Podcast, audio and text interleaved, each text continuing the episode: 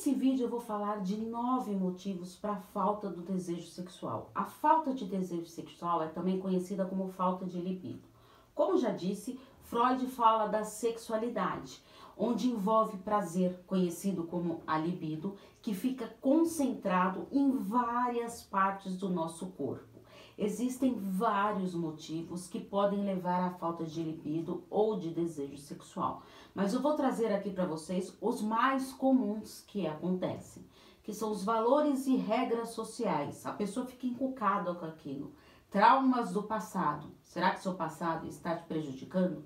Estresse, depressão, ou mesmo até um quadro meio depressivo.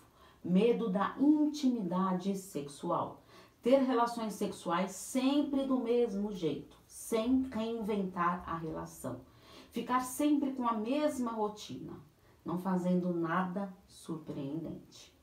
Dificuldade ou a pressão para ter orgasmos. Lembrando uma parte aqui, que não são todas as relações que se tem orgasmos, e tudo bem. E uma baixa autoestima.